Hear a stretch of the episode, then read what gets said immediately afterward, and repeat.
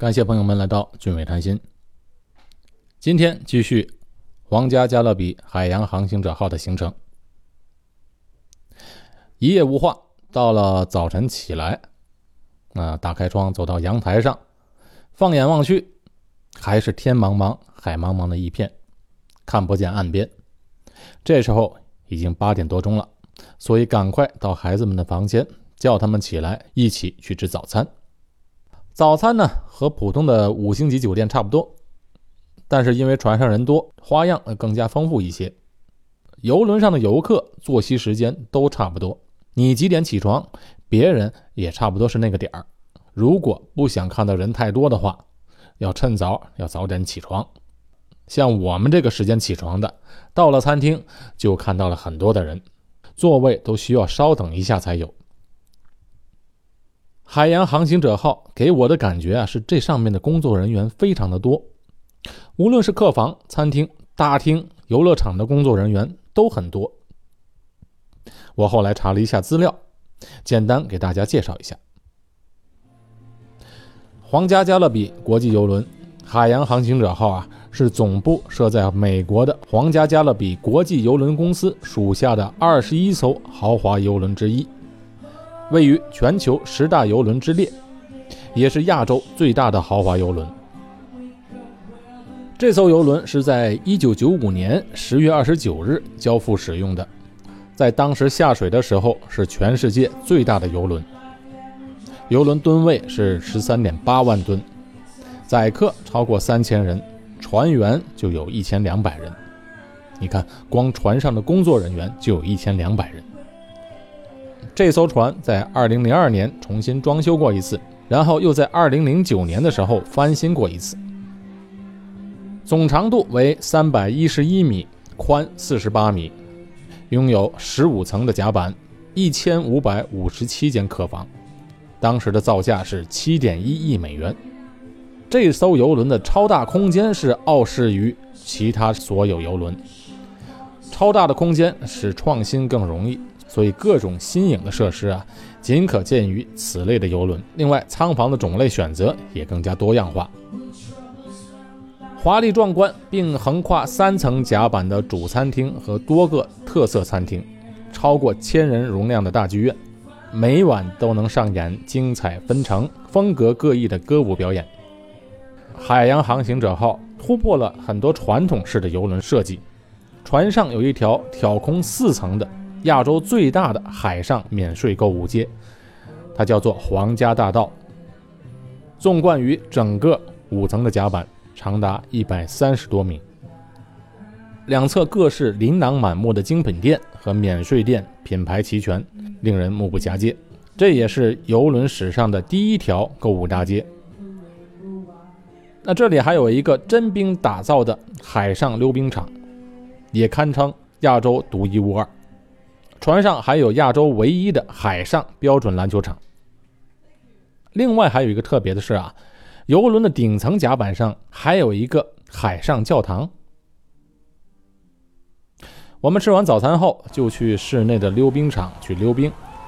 溜冰场的入口是在三楼，那整个的高度是占了三楼和四层楼两层楼。它不仅是一个溜冰场地，而且也是个溜冰表演场地。因为周围有很多的观众席，时不时的还能在这里举行冰上表演。不过可惜的是呢，我没能提前拿到票，所以没能有机会观看，很遗憾。孩子们到那里很快就换好了鞋子和防护手套、护膝等的用具，下去开始滑了。他们平时在家里啊，经常在楼下滑轮，所以啊，滑冰刀的时候上手很快。哎，我也一起下去玩了玩。我上一次滑冰刀鞋，那也是在我上中学的时候了。这么多年没玩过，哎，我上去之后居然还能记得怎么滑。哎，你看，年轻的时候啊，多学点东西是好的，学了就是你自己的了，永远都忘不了。玩完了溜冰，再去玩冲浪，还看了一个冲浪表演，是由五六个英国来的冲浪好手表演。哎，几个大男孩在水中玩水。这个工作倒很不错每天就是玩儿。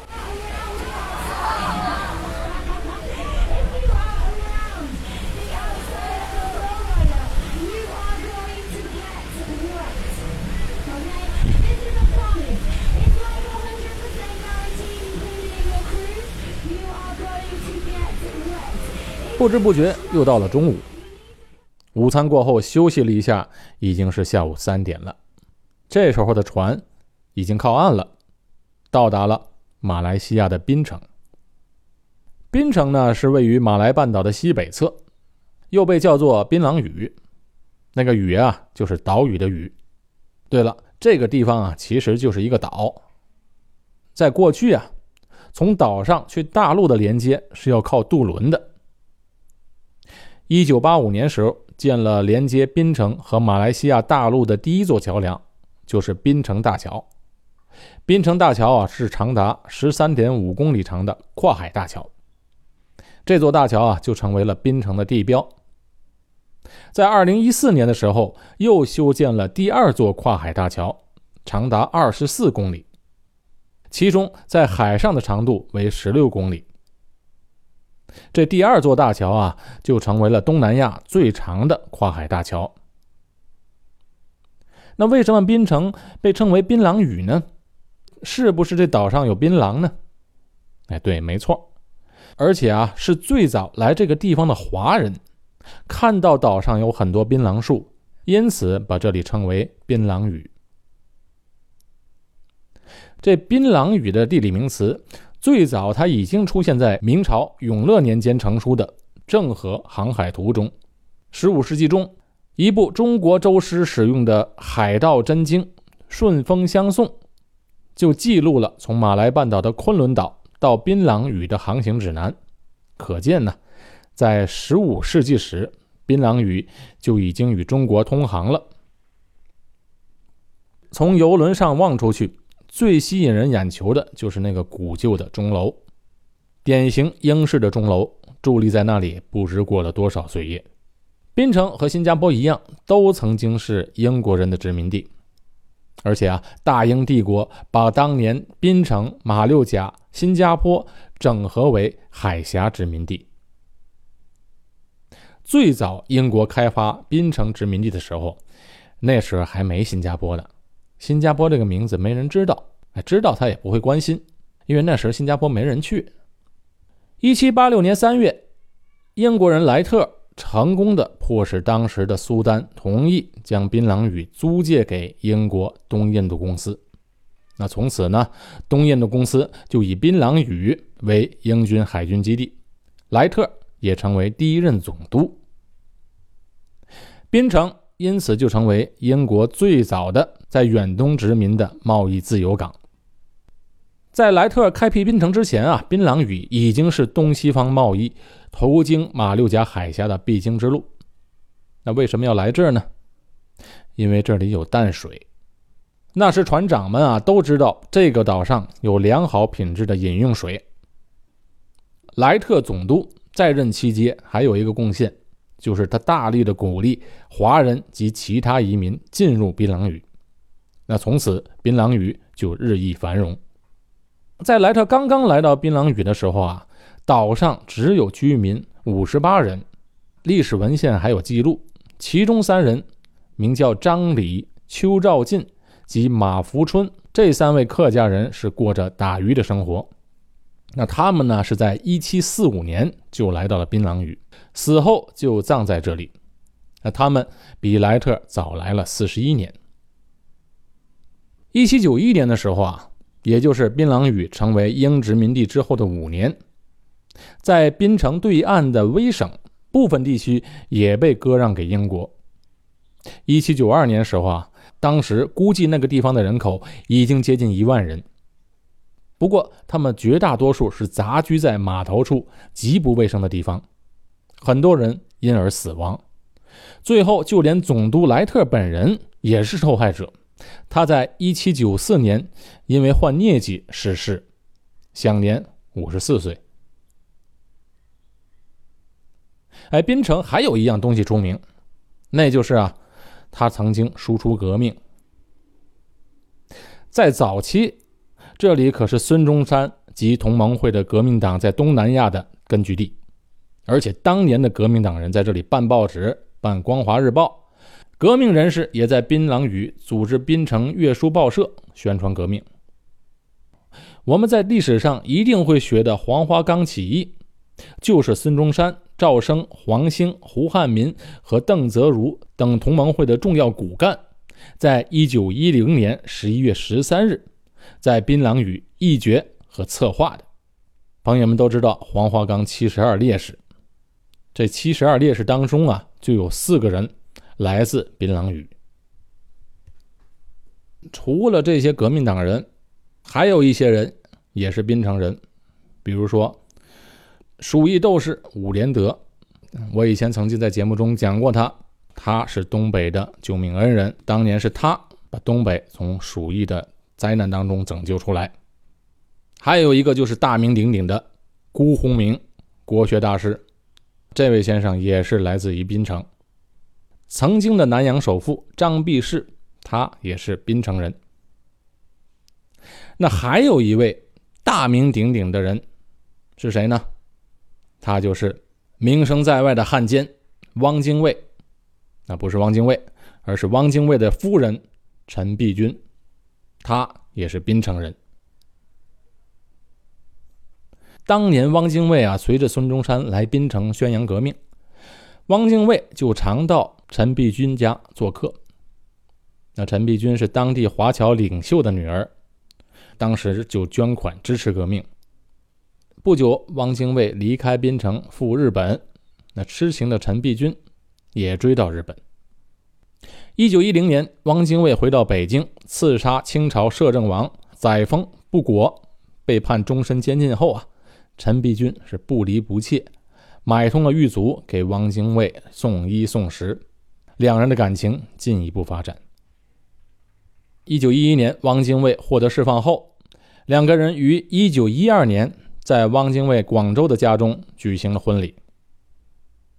只可惜啊，汪精卫本来是一个革命志士，最后却落得一个汉奸的下场。陈璧君自然也没有什么好下场。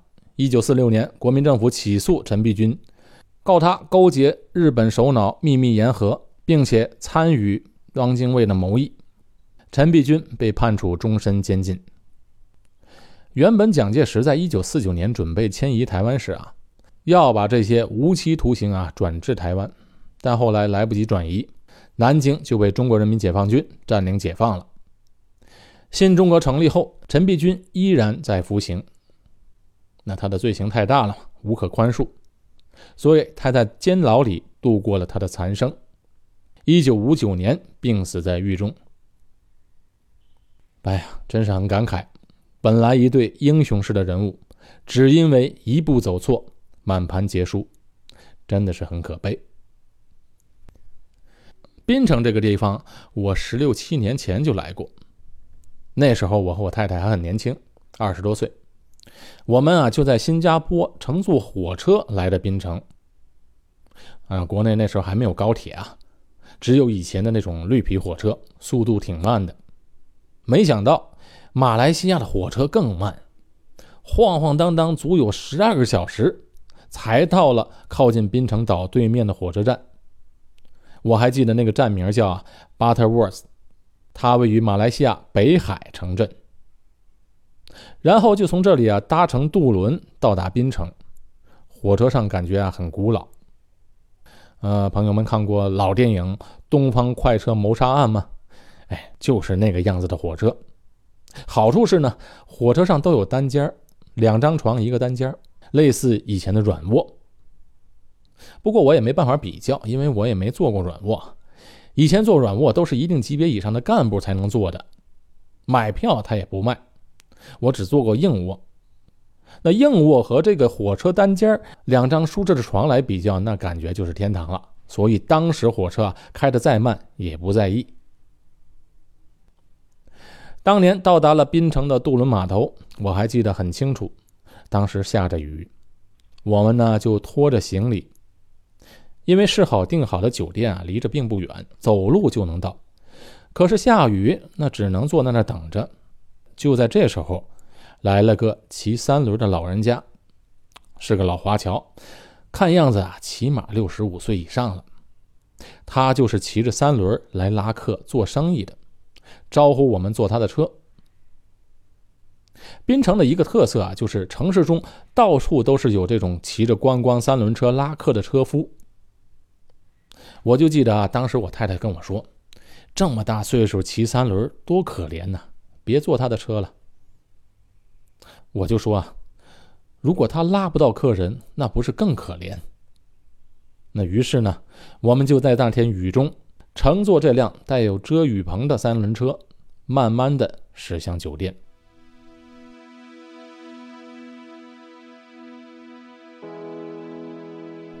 那十六七年前，对槟城的印象到现在只剩下这些。